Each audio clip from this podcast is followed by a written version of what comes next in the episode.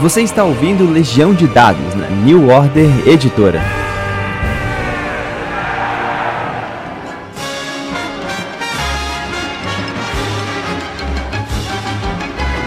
Saudações, narradores e jogadores. Meu nome é Pedro Borges e essa é Legião de Dados, o seu intervalo da vida real para falar sobre RPG. Finalmente, cara, saiu o financiamento coletivo do Conan no Catarse. Se você gosta de Conan, no mínimo, já vai ter alguma coisa ali. Eu já tô meio que crescendo esse olho já. É, não esqueça também que o Pugmire começa no dia 1 de dezembro. É, hoje eu vim conversar com um cara aqui que eu, poxa, que eu sempre quis poder gastar um pouco, e eu acho que finalmente a gente vai poder fazer isso hoje, que é o Rafael Araújo, é, é coautor do Beauregard, coautor do The Loyal, né?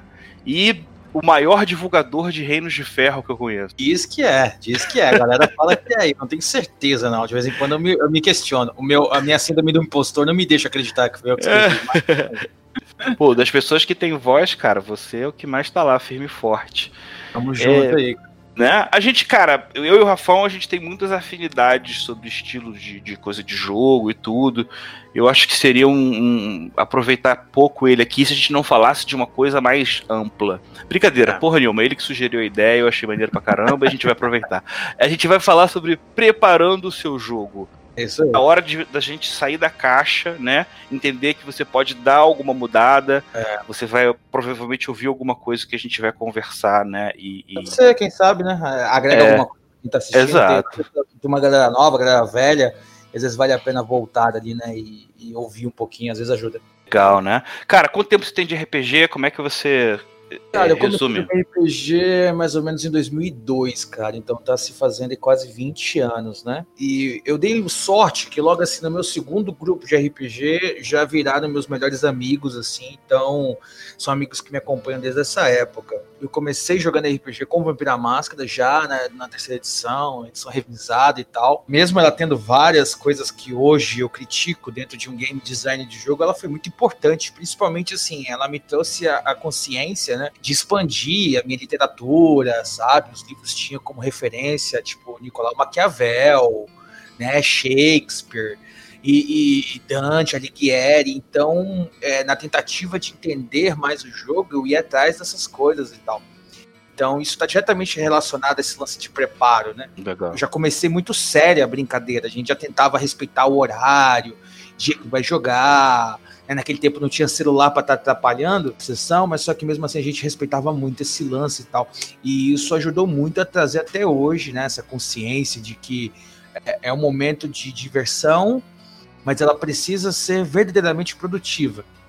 Coisa de qualquer jeito, ela vai trazer frustrações. E desde o início você já mestrava, já começou mestrando? Cara, é tipo assim, né? Mais ou menos perguntar para um cara que cozinha quando foi que ele começou a cozinhar, né? É muito difícil você conseguir definir, né? É, tem coisas que parece que tem a ver com você. Eu me lembro que, assim, a gente jogava, tinha um narrador que era muito bom, um dos meus melhores amigos e tal. E ele sempre quis uma seriedade muito grande. Ele começou a. Ele teve interesse por Vampira Máscara numa famosa matéria da Gamers, que falava sobre Vampira Máscara, uma matéria maravilhosa, tipo, escrita por quem entende. Logo que a gente começou a jogar, um dia ele não foi, e eu falei, não, eu vou na Rai. E pronto, né? Ali o bichinho picou e, e nunca mais, entendeu? Hoje dificilmente eu consigo me divertir é, né? jogando a minha diversão tá realmente em assumir ali as rédeas do jogo e me dedico ativamente, né? E aí uma coisa que a gente vai falar daqui a pouco, ativamente a fazer com que essa seja uma boa uma boa função em mim dedicada, assim, se as pessoas me entregaram essa responsabilidade, eu tento é, estar à altura dela. Então, é com esse espírito de estar à altura da expectativa criada, né? Vamos começar a listar aqui já, desde já. Quais, que, quais são os, os, os, pequenos truques que você gosta de, de, de, se, se orgulha mais? Cara, vamos lá. Antes de qualquer coisa, tá? Eu gosto de deixar umas coisas claras que é, a qualidade de um jogo, ela, ela vem da tentativa ativa de fazer com que aquilo seja um bom jogo. Dá um exemplo.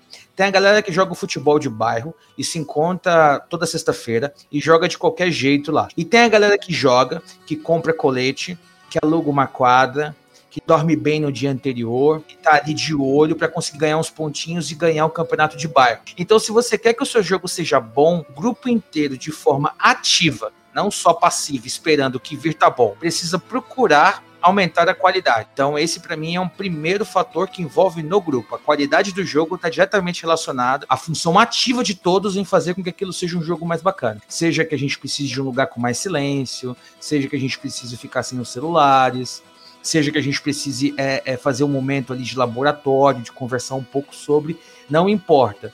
Não dá para tipo, ah, putz, deixa eu almoçar aqui correndo que eu vou jogar e eu nem lembro o que, que aconteceu, sabe? Ele, ele precisa que haja uma mínima dedicação de todas as partes envolvidas. Então, acho que esse é um dos meus fatores principais.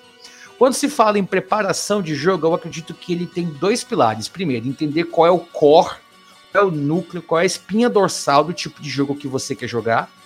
E segundo, alinhar as expectativas do tipo de jogo que você quer jogar. Então, eu, o que eu me orgulho é, nesses dois pontos. Primeiro, conseguir entender qual é a, a, espinha dorsal daquele tipo de jogo.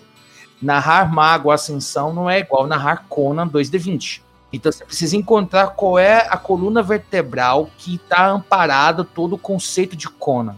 Ah, Conan está amparado nisso, nisso, nisso e nisso.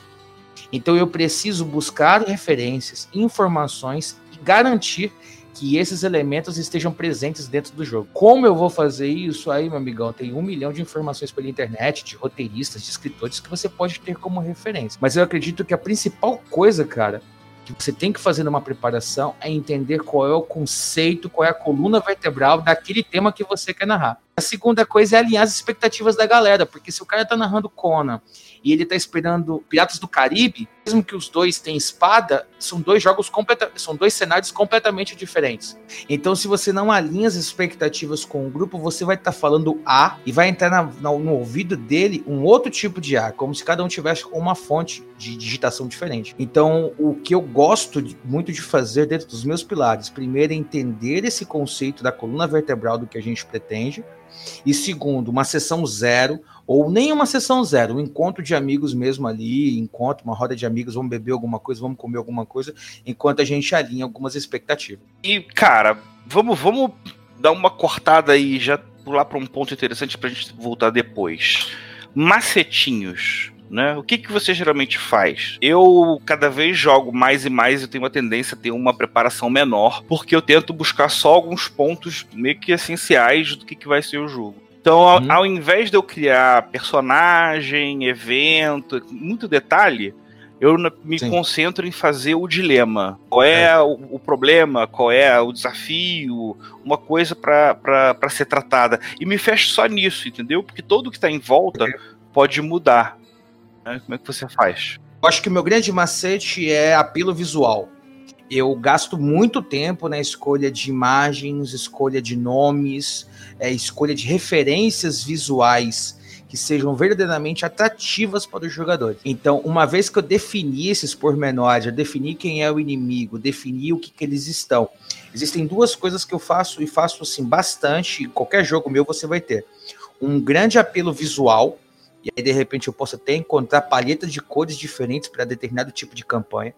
Então, para aquela campanha, eu só vou usar artes desse tipo, ou para essa campanha, eu só vou usar artes desse tipo. E esse apelo visual na tentativa de gerar uma verossimilhança. Então, por exemplo, tá? No último jogo, numa última grande campanha que eu narrei, nós jogamos em Sétimo Mar. E os personagens faziam parte de uma hacienda, né? Que é uma fazenda, é, em Castilha. E nós fomos selecionando imagens que representavam aquela região onde eles moravam. Então, nós achamos uma imagem que representava uma casinha de fazenda, achamos uma imagem que representava um riacho, achamos uma imagem de representava o lugar onde eles treinavam. Aquela sensação de verossimilhança com fotos faz o jogador ficar tão imerso que ele se sente muito responsável daquilo e tudo.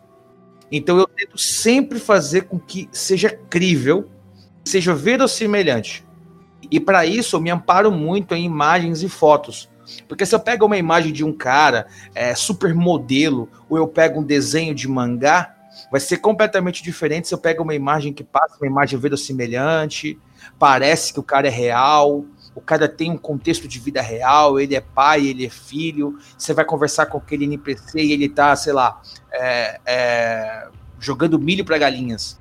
É, eu acho que ele até pode ser mangá, até pode, mas desde que ele mantenha uma unidade estilística, né? Para que não pareça uma bagunça. Que não pareça uma bagunça. Então, acho que se você for falar assim comigo, Rafão, qual é o seu grande trunfo na mão?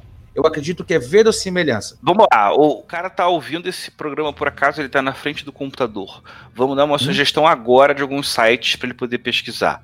DeviantArt é. e ArtStation para começo de conversa, né? Você começa no Google. Cara, sendo bem real, você vai ser bem real comigo? Não.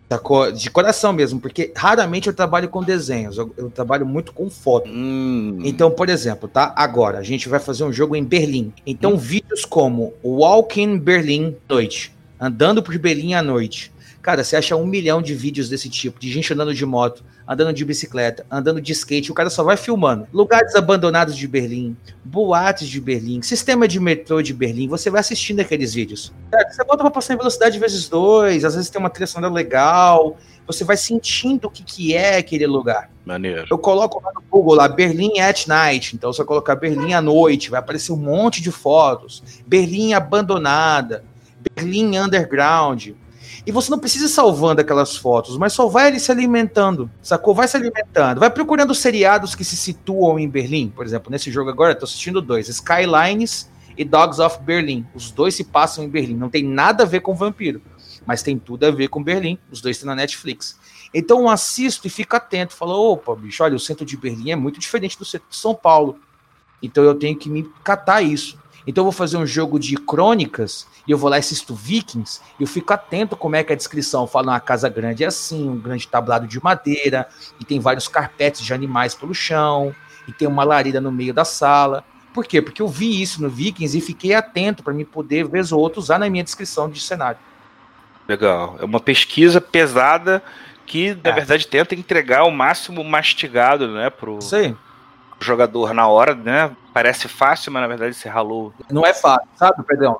É, não é. Eu costumo dizer assim, porque, cara, toda pessoa que vai fazer um filme seriado, ele faz um laboratório. E aí, por quê? Que só porque a gente vai jogar um jogo de faz de conta, ninguém vai fazer. Fica naquele espaço comum, aonde parece que você só troca o skin, mas a sua forma de jogar é igual.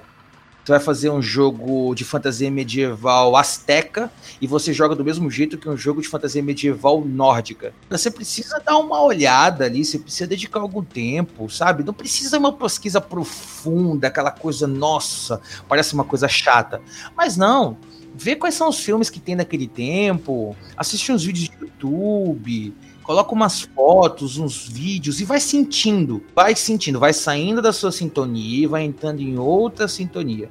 Então, eu acho que esse é o core do meu preparo, cara. Para qualquer coisa que eu vou fazer, eu vou primeiro fazer um processo de imersão. E como eu faço uma imersão muito profunda, eu acabo trazendo o grupo por osmose mesmo aquele jogador que não tem muito esse costume, tanto eu ir mostrando, de tanto eu ir mandando fotos de referência legal, ele falou assim: Poxa, cara, essas imagens que o Rafão tá me mostrando estão mais legais do que algumas imagens que eu achava que eram mó legais, assim, de videogame, de cada super fortão com uma espada, tipo, super fantasiosa. Não estou falando que está errado, mas eu estou dizendo para esse jogo em específico. Mas eu tenho uma tendência a me amarrar no fantástico, no, na ficção científica. Então eu acabo buscando muita referência de ilustração, que por incrível que pareça, tem várias que eu vou te dizer que não, não saem feio até para quem gosta de coisa realista, sacou? É, e não tem como, né, cara? Tem coisa que você precisa precisa, principalmente quando você sai muito do ponto comum da pessoa. Você vai fazer uma aventura, sei lá, de The Strange, vai ter coisas que você precisa de um apelo visual, até para você conseguir fortalecer a ideia da pessoa. Por exemplo, você vai fazer um jogo, você que eu sei que adora, mas você vai fazer um jogo sobre guerreiros do norte, mas bem puxado para o real. E você vai precisar fazer uma curadoria ali, você como narrador ou vocês como grupo, para fazer com que o jogador, de repente, ele reveja algumas referências que ele tem. De repente, na cabeça dele, fantasia medieval nórdica, na cabeça dele é só God of War, enquanto você está se amparado em Bernard Cornwell. Se vocês não alinharem as expectativas de vocês, daqui a pouco ele está imaginando que ele está girando machados e escalando monstros gigantes, e aí vocês precisam alinhar isso. E esse alinhamento de expectativas, as imagens ajudam muito isso. Que querendo ou não, você vai pingando dentro do grupo qual é o feeling que você está esperando. Outro ponto que então também serve muito, muito, muito importante no, prepara, no preparativo. Você ter uma empatia com os jogadores, tentar dar uma sacada no que que eles estão, não só pelo que eles estão esperando, mas o que, que eles estão ávidos por, por aproveitar em jogo. Se é uma pancadaria, se é uma parte social, né? Quanto mais você. Eh, assim, eu, eu tenho amadurecido muito esse raciocínio. É, nos jogos muito comuns, é muito recorrente os jogadores se darem ao trabalho de criar um histórico para os seus personagens e o sistema ignorar isso completamente e já seguir numa aventura pronta ou numa coisa assim, né? Isso, isso acontece muito. É. Como é que você trabalha esse, esse olhar de inserir no jogo o que os jogadores trazem? Cara, eu sou. Eu sou. Eu tenho algumas máximas, né? A minha máxima é que eu sou fã dos personagens dos jogadores. Então eu sou hum. fã do seu personagem. Eu não, eu não o desprotagonizo. Não faço ele parecer um idiota. Porque os personagens legais de filmes e seriados, eles não são idiotas. E às vezes a gente nota isso em algumas mesas. O narrador que desprotagoniza o personagem, ele não tem plasticidade em fazer o personagem dele parecer legal. Então eu tento dar uma atenção para cada um dos meus jogadores, às vezes no privado, para que ele seja legal. Então eu vou ajudar desde a concepção de escolha do nome, desde a escolha da imagem, desde a escolha dos seus personagens. Eu vou ajudar com ele sabe? Como se a gente estivesse compondo um time. Gosto muito do Sétimo Mar, na parte que o John Wick fala sobre uh, os três papéis do narrador, né? O mestre é a parte de entender das regras e tudo mais. O narrador, a parte do entretenimento, de saber conduzir uma história. E a parte do diretor, que é ajudar os seus componentes ali, os seus atores, as pessoas que estão com você, a fazer um bom trabalho conjunto. Legal. Então, eu faço esse trabalho mesmo, eu vou no privado do cara e a gente vai trocando uma ideia, eu mando umas 15 fotos pro cara e falo, vê se alguma dessas imagens de repente te agrada. Tem jogador meu que tem muita dificuldade com o nome, então eu vou lá, acho o nome e trago pro cara. Com relação à aventura pronta, a aventura pronta não é sempre que eu as utilizo.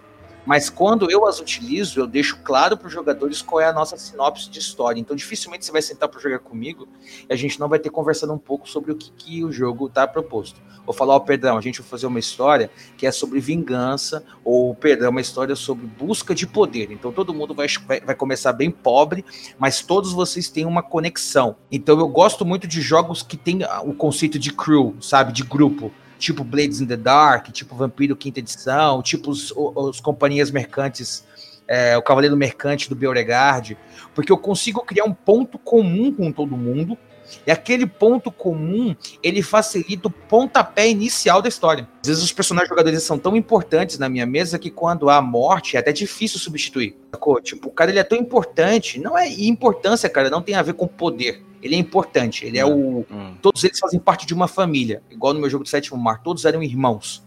Hum. E um dos personagens morreu. Cara, foi difícil continuar o jogo e colocar uma outra pessoa. Foi muito difícil superar o luto do personagem.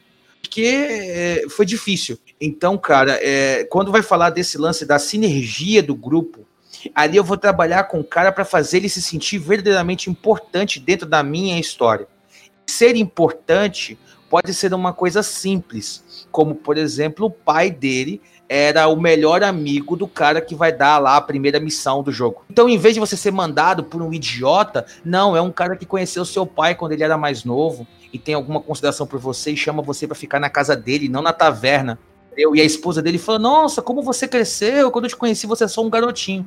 Aí o personagem vem com um guerreirão lá, todo fortão e tal, e ele é desarmado pelo ritmo do seu jogo ele percebe que as pessoas são pessoas. E, e, e, essa é uma coisa que eu gosto de usar muito e uso assim, não vou mentir, uso com uma certa qualidade, que é pegar nesses detalhes e fazer do jogo parecer verossímil. As pessoas têm sentimento, têm relações, e o mundo ele acontece sem que você é, esteja obrigatoriamente agindo ativamente nele, sacou? Ok, ok. Como é que você controla essa organização desse mundo de possibilidades? é um arquivo, é um caderno, é um. Você tem um ponto em que você que guia tudo? Vou te falar uma coisa assim, cara, não vou mentir para você. Para muita coisa eu sou ruim. Muita coisa eu sou ruim. Para algumas coisas eu sou boa. Para narrar RPG, eu tenho até certeza que isso aí eu acho que depois de quase 20 anos fazendo, se eu não fizesse bem ah. também, né? então ah. eu consigo às vezes criar uma, uma, uma teia muito boa enquanto tá na minha cabeça. Porém, para vários pessoas que estão na internet acompanhar o meu processo de relatos de sessão, uhum. certo? Então eu sou uma pessoa que relato sessão há pelo menos 10 anos.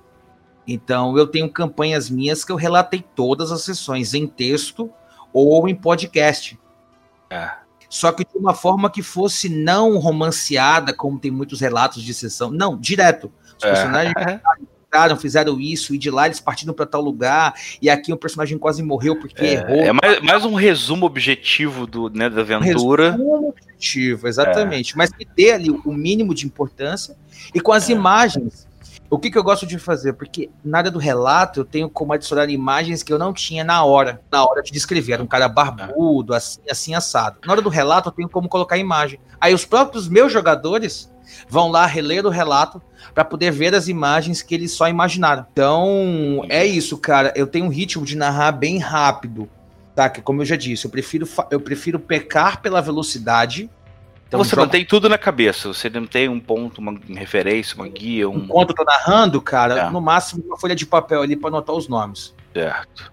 Saca, mas é, o cruzamento de relações para mim é uma coisa fácil de fazer. É. Eu, não, eu não posso usar um traço que é fácil para mim como fácil para todos. Mas é muito difícil para mim, por exemplo, conduzir é, jogos onde eu preciso me preocupar com reais desafios, como um D&D quinta edição, e me preocupar com quatro, cinco fichas de monstro.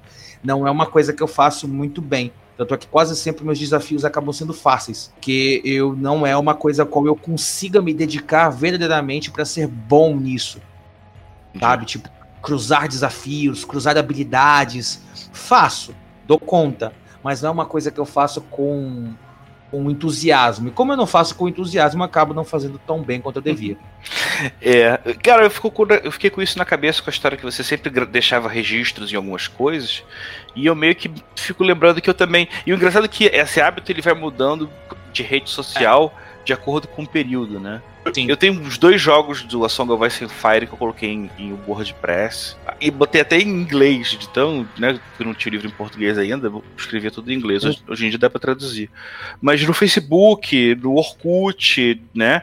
Em diferentes períodos a gente acaba usando isso como um. Só um ponto de encontro das informações, né? É, eu tenho uma caminhada, né? Eu comecei escrevendo em um Word e subindo pro Forshared e colocava no e mandava para os amigos. Aí depois foi o Blogspot. Mas o Blogspot, anos atrás, ele era muito ruim. Era tão fácil, assim. Você subia as imagens, elas saíam da ordem, quebrava o link da imagem e tal. Então dava muito trabalho. Aí veio o WordPress, continuei no WordPress. Aí depois eu passei a fazer via Google Drive. Vou fazendo os arquivos e só passava os links. Até que eu cheguei ao que eu queria, que era o Medium. Então, hoje, quando eu vou fazer uma campanha e eu tenho tempo e, e, e é uma proposta inicial, eu faço Medium só para aquele jogo, né? Uma publicação, como se chama lá dentro do Medium. Eu organizo as informações para os jogadores e eu faço na minha cabeça como se qualquer pessoa que chegasse agora tivesse condição de ler. Parte da minha parte como redator e tal é uma das minhas profissões hoje. É, então, a pessoa que chega, ele, ele entende sobre o que é o jogo, quem é o Rafão, qual jogo nós estamos usando, qual é a apresentação, quais são os personagens, quais são os antagonistas nos relatos de sessão. Então o cara fala, putz, mano, que negócio organizado isso aqui. Hum. Dá um trabalhinho, não vou mentir. É, né? não, tem, não, mas, mas, cara, me fala uma coisa. O que bem feito não dá trabalho? Você tem um ponto, realmente, né? Você quer receber uns amigos em casa e quer ser legal, é. uma reunião de amigos legais. Você tem que acordar mais cedo, você tem que comprar cerveja, você tem que colocar cerveja para gelar, você fez escolher a carne pro churrasco, você limpou a casa, a sua mina ajudou a preparar o lugar, depois todo mundo vai. E você nem tá falando do jogo ainda, porque fora isso você tem que sentar, às vezes, seis horas, oito horas, né? Acho que o narrador, Isso. em algum momento da vida, quando ele tá narrando alguma coisa séria, ele tem um grupo de estudo solitário, né? É, cara, ontem, 11 da noite, os jogadores estão lá dormindo independente disso, mas você pelo seu próprio prazer, né? Tudo gira ao torno do seu próprio prazer, né? Se fosse dentro da, da psiquiatria, tudo tá girando em cima do egoísmo. Você tá fazendo por você e para você. É você que é narrador que você gosta. Então, 11 horas da noite, eu tava relendo de novo o capítulo de crônicas, né? Do V5, pegando de novo o feeling, anotando informações. Então, cara, é, como eu disse, é um processo caótico, mas que não diferencia de nada que você vai fazer bem feito na vida. E quando eu falei da reunião, quando eu falei da carne, do churrasco, da cerveja, eu tô falando de uma reunião, assim como quando você vai sair para encontrar com sua namorada no começo de relacionamento. Você não escolhe a roupa em cima da hora e, e, e passa qualquer perfume. Você quer encantar a menina. Então você faz a barba, você escolhe a roupa, você toma um banho, você lava o carro, você escolhe qual é o restaurante. E por que que quando a gente vai falar de jogar RPG, a gente esquece todos os princípios da boa vizinhança e do encantamento e da sedução, saca? É sério, cara, parece brincadeira, mas por que, que você, como narrador, tipo, também não não não não, não forra uma mesa? Por que, que os jogadores não compram cada um uma prancheta legal? Que, que a gente não deixa de uma não, não separa para comprar umas bebidas e já deixa na, na, na geladeira? Porque antes do jogo, ele é também uma reunião social. E parece que é loucura isso aqui que eu tô falando, como se não tivesse nenhuma correlação, mas para mim tem uma correlação absoluta. E, e, e, esse, e, é sobre esse pedaço do RPG que você tá falando, que é uma única coisa que tá congelada em carbonite, né? Tá, é. Desde o período da pandemia. E aí, olha só que coisa doida. Eu acho muito romântico essa parte que você coloca, eu sou a favor hum? dela. Eu acho também ela, ela boa. É, mas eu fico impressionado como é que o jogo, por exemplo, de maneira é, remota, e aí eu já estou invertendo totalmente as expectativas, eu acho que ele deu uma certa seriedade aos jogos que às vezes ela dá um foco maior do que na coisa presencial. Como é que você mestra remotamente? Como é que você tá? Cara, ultimamente eu tô narrando, eu tô narrando assim para todo mundo ver, eu tô narrando na câmera obscura, tô narrando Bootleggers é um jogo do, do John, John Harper, mesmo uhum. criador do Blades in the Dark, que é sobre é, contrabandistas de bebida durante a lei seca. E narro também, às vezes, né, pelo próprio Discord e tal. Para mim, você tem ganhos e perdas. Por exemplo, narrar online para um jogador só é maravilhoso. As vantagens de se jogar online para mim é que quando o cara senta online, ele meio que dá uma desligada ao redor. Ele bota um fone, ele coloca uma espécie de, de viseira, tipo de animal, assim, ele só olha pra tela. Não, não tem papo paralelo, né? É, isso assim, né? Tô falando de quem quer verdadeiramente jogar, né? Então, o jogo online tem esse fator. Primeiro que a maioria dos streams que acontecem online, você percebe que é à noite, né? Segundo, que você se concentra. E para mim, como narrador, eu passo a ter várias artimanhas online é, ferramentas que às vezes eu não tenho presencial, como rapidinho eu posso ali pegar um link de uma música no YouTube e colocar de trilha. Ou eu falo num jogo de vampiro, por exemplo, você chega num ferro velho, eu venho cá, jogo no Google em um segundo enquanto falo com você, de um yard, acho uma foto e jogo na conversa. Então, tá, tá ali do lado. Aí você fala, ah, mas o notebook na mesa não é a mesma coisa? Não, porque no notebook eu tô em pé falando para vocês, eu tenho que parar a fala com vocês, baixar o olho pro computador e nesse processo, perco a conexão do flow que a gente tá, sacou? Porque, cara, Pedro, você falou assim, essa parte romântica, eu não vou mentir para você. Para mim, o RPG é uma parada muito romântica. Esse lance da contação de histórias, algo milenar. Sim, sim, e sim. não só isso, você, te, é, você aceitar se divertir comigo. Você tira cinco horas, seis horas da sua semana pra gente se divertir juntos. Eu acredito que existe a necessidade de respeito mútuo aí, sabe? Com o tempo alheio e tal. Então, eu não gosto de perder esse flow. Por isso que às vezes eu não gosto de jogos que eu preciso estar consultando o livro para várias regras. Aí eu, eu vou falar pro jogador para ele evitar de não ter alguma coisa anotada ali pra gente não ter que estar tá parando lá, uma rolagem de uma habilidade, poder que ele tem especial para que evite a gente estar tá perdendo esse flow, essa conexão olho no olho, que a depender da forma como fala pode se quebrar. Então, para mim, o jogo online ele perde um pouco do contato de amizade, de amigos ali que se encontram e pega na mão e abraça e come alguma coisa juntos, mas ganha na pontualidade, no compromisso, concentração. Eu acho que você perde de um lado e ganha de outro e não tem jeito. É, é o futuro. Se tiver uma boa conexão, tente aprender.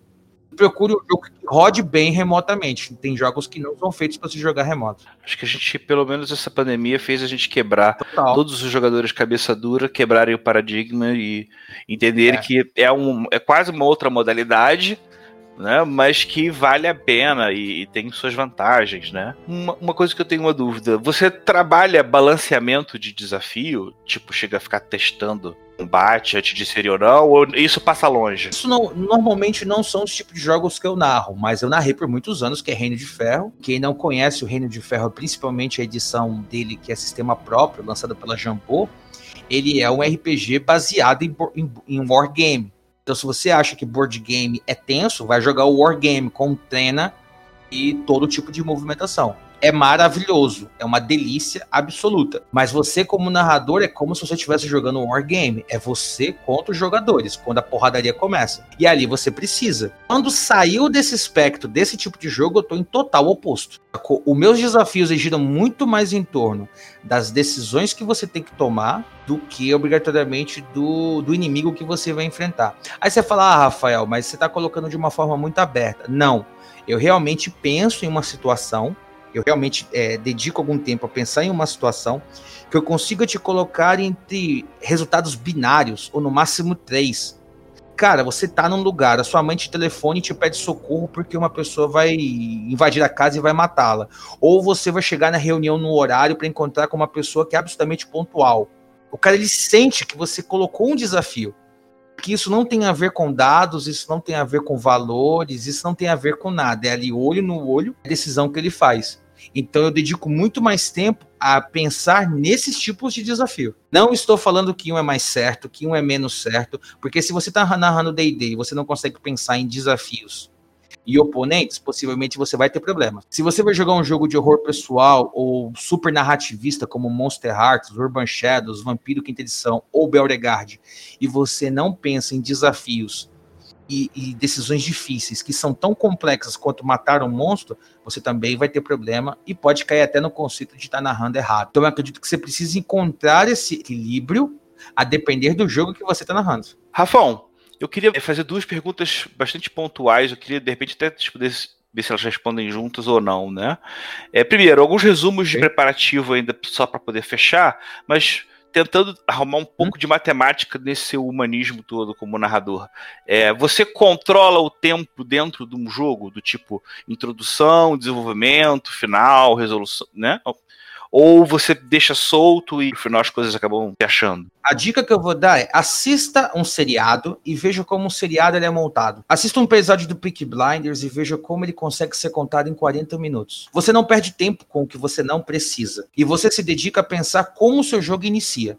Então você começa dizendo que o dia tá chuvoso e que uma garoa fina cai por cima do carro e que o personagem jogador tá dentro do carro fumando um cigarro enquanto ele já observa a pessoa que ele quer encontrar. Você focou na forma com que você precisa se preparar para contar a história.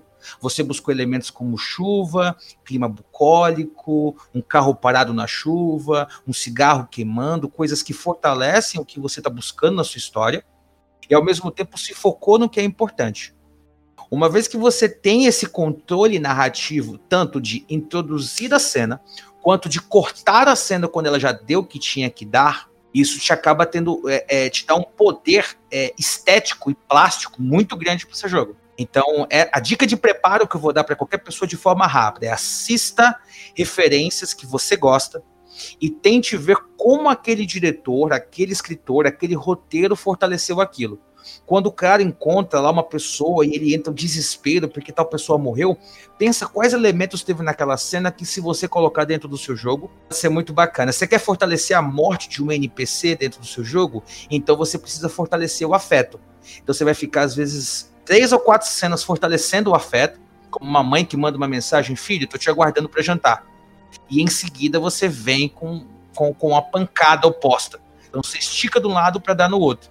E filmes e seriados fazem isso o tempo todo. E automaticamente o controle de tempo é nunca comece uma sessão sem ter uma introdução. Não importa. E invente, escreva uma frase, vai soltando palavras, descreve um pouco o clima, menos ponto final e mais vírgulas, deixa as palavras virem fluindo devagar. E quando você for concluir o jogo, não deixe que ele termine morno a sensação exata de que o jogo acabou. Então, quando você abre a porta e você encontra com a pessoa que você quer encontrar, a gente encerra a sessão de jogo por hoje. Aquela sensação de seriados que tem aquele cliffhanger pro próximo episódio é algo que você deve fortalecer diretamente no seu jogo. E se não tinha, inventa, porque muito seriado faz isso. Coloca um puta cliffhanger, você passa a semana inteira esperando, na que vai ver o próximo episódio, nem era esse esse esse suspense todo, mas você deu vontade de esperar o seriado sair na próxima semana. Mariano. Então, cara, os seriados têm muito a ensinar para RPG E acredito que pode ajudar muitos aí, narradores velhos e novos. Muito bom. Se eu puder dar o meu, meu, meu toquezinho, é: eu adoro fazer uma listagem pequena e rápida ao longo de um jogo de personagens, lugares, objetos e eventos. Só para ficar ali volta e meia amadurezo, pensa numa coisa ou outra, e aí às vezes meio que organicamente ao longo dos jogos eles podem entrar mais como forma de opção dentro do seu controle. Né? Perfeito. Mas, cara. Perfeito. Assim, quanto, quanto mais você se prepara e tem, e tem uma caixa de ferramentas, uh, o cara vai falar: não, mas eu jogo no improviso. Cara, até os caras que fazem rima de improviso, igual rappers, eles treinam. É. Então você tem ali guardado, você tem algumas cidades guardadas, você tem alguns personagens guardados, você tem alguns desafios guardados. Quando menos espera, você entra com eles em um momento é. propício e assim você não é pego desprevenido caso a história tome rumos inesperados. Pô, sensacional. Cara, se deixarem, a gente vai ficar conversando aqui até o amanhecer, independente da hora que você esteja ouvindo esse programa. Queria, putz, agradecer muito a sua presença, cara, agradecer você que está ouvindo a gente.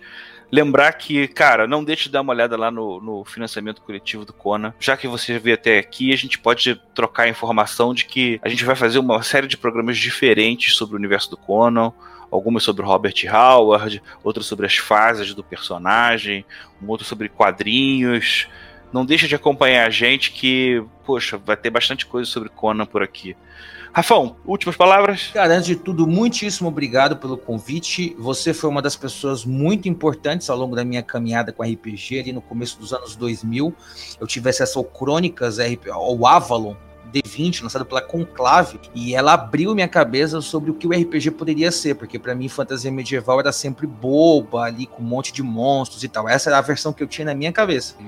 E quando eu li o Avalon, ali mudou. Eu percebi que eu podia fazer uma história séria, densa, mesmo assim misturando com elementos de fantasia, já que eu tinha pouquíssimo conhecimento sobre literatura. Então você foi uma pessoa que é, eu consumi o seu material anos depois. Hoje eu tenho um jogo que utiliza o sistema que você criou, que é derivado daquele jogo.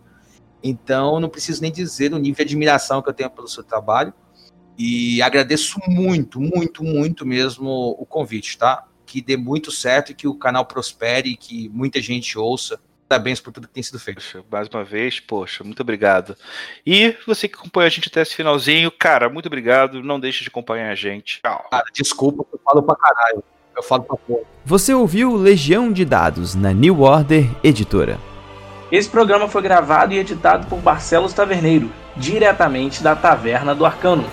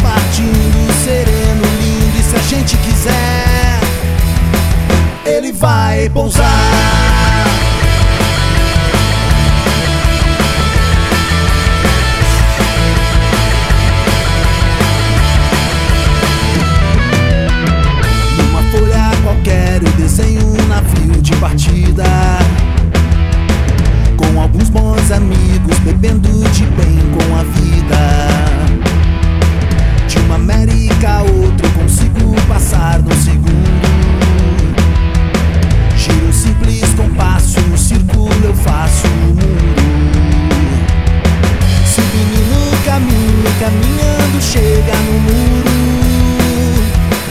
E ali logo em frente espera pela gente O futuro E o futuro é uma astronave que tentamos pilotar. Não tem tempo, nem piedade, nem tem hora de chegar.